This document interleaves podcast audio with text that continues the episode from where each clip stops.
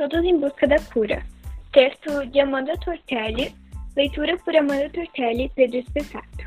Christopher, um homem de 60 anos, de boa qualidade de vida, solteiro, muito amigável e bem-humorado, está indo ao seu trabalho. O Laboratório de Pesquisa Científica.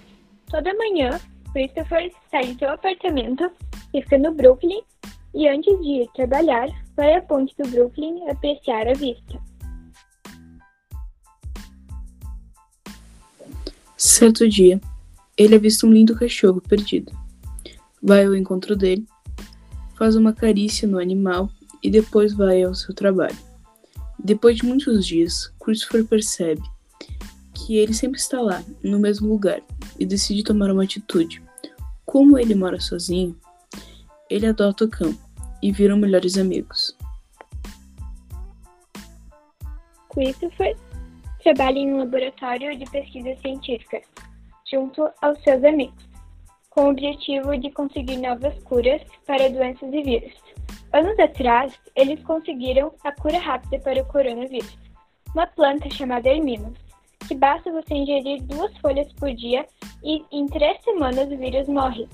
Essa planta, a cada vez que é ingerida, vai deixando o vírus mais fraco.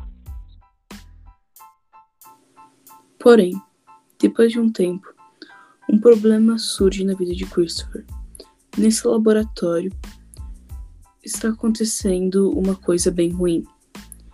Eles estão suspeitando que tenha algumas pessoas ruins filtradas, pelo fato de que muitas coisas importantes para as pesquisas, ou seja, produtos e máquinas, estavam desaparecendo.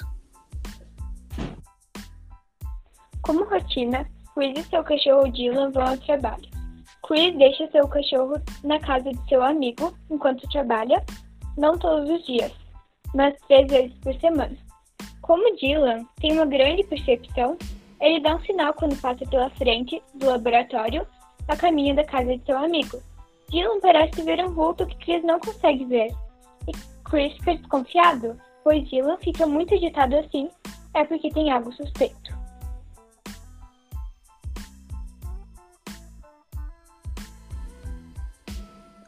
Cada dia que passa, eles percebem ainda mais esses roubos estranhos e colocam câmeras mais potentes em todo o laboratório.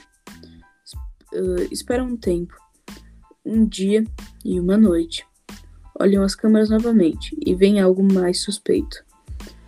Começam a investigar, mas continuam suas pesquisas. Porém, agora, pessoas começaram a desaparecer e eles ficam mais preocupados ainda essas pessoas podem estar correndo grave perigo.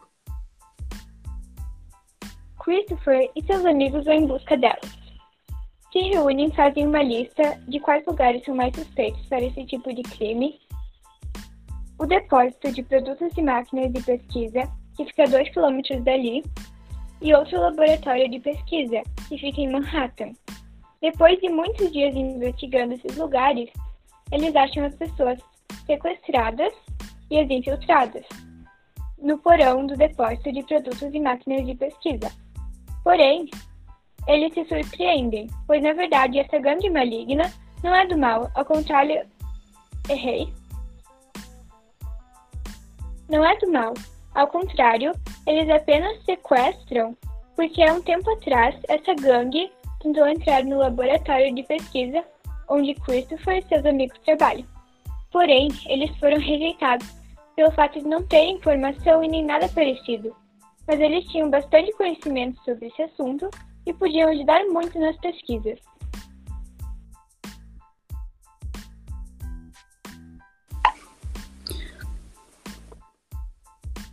Rejeitados pelo laboratório, eles começaram a fazer seu próprio laboratório no grande porão do depósito de produtos e máquinas de pesquisa. No começo deu tudo certo. Conseguiram montar as máquinas, porém, depois de alguns dias, eles precisaram de mais pessoas para ajudar nas pesquisas. Convidaram algumas pessoas que eram pesquisadores do laboratório. Uh, e esquecendo-se de avisar Christopher e os cientistas dessa e, e dessa inesperada ajuda.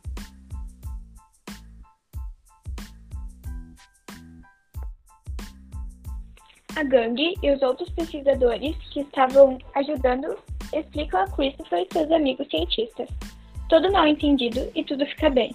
Christopher e seus amigos dão um jeito de incluir essa gangue junto a eles no laboratório. Agora já não são uma gangue, são pesquisadores também.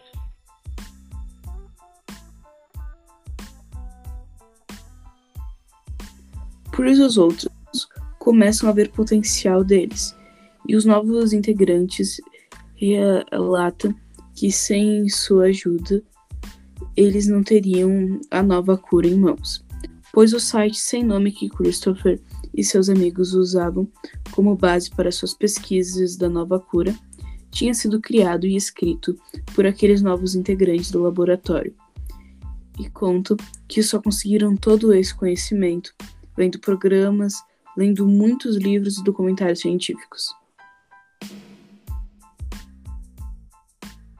Esse mundo pós-pandemia está melhor, com a natureza mais viva e com menos poluição.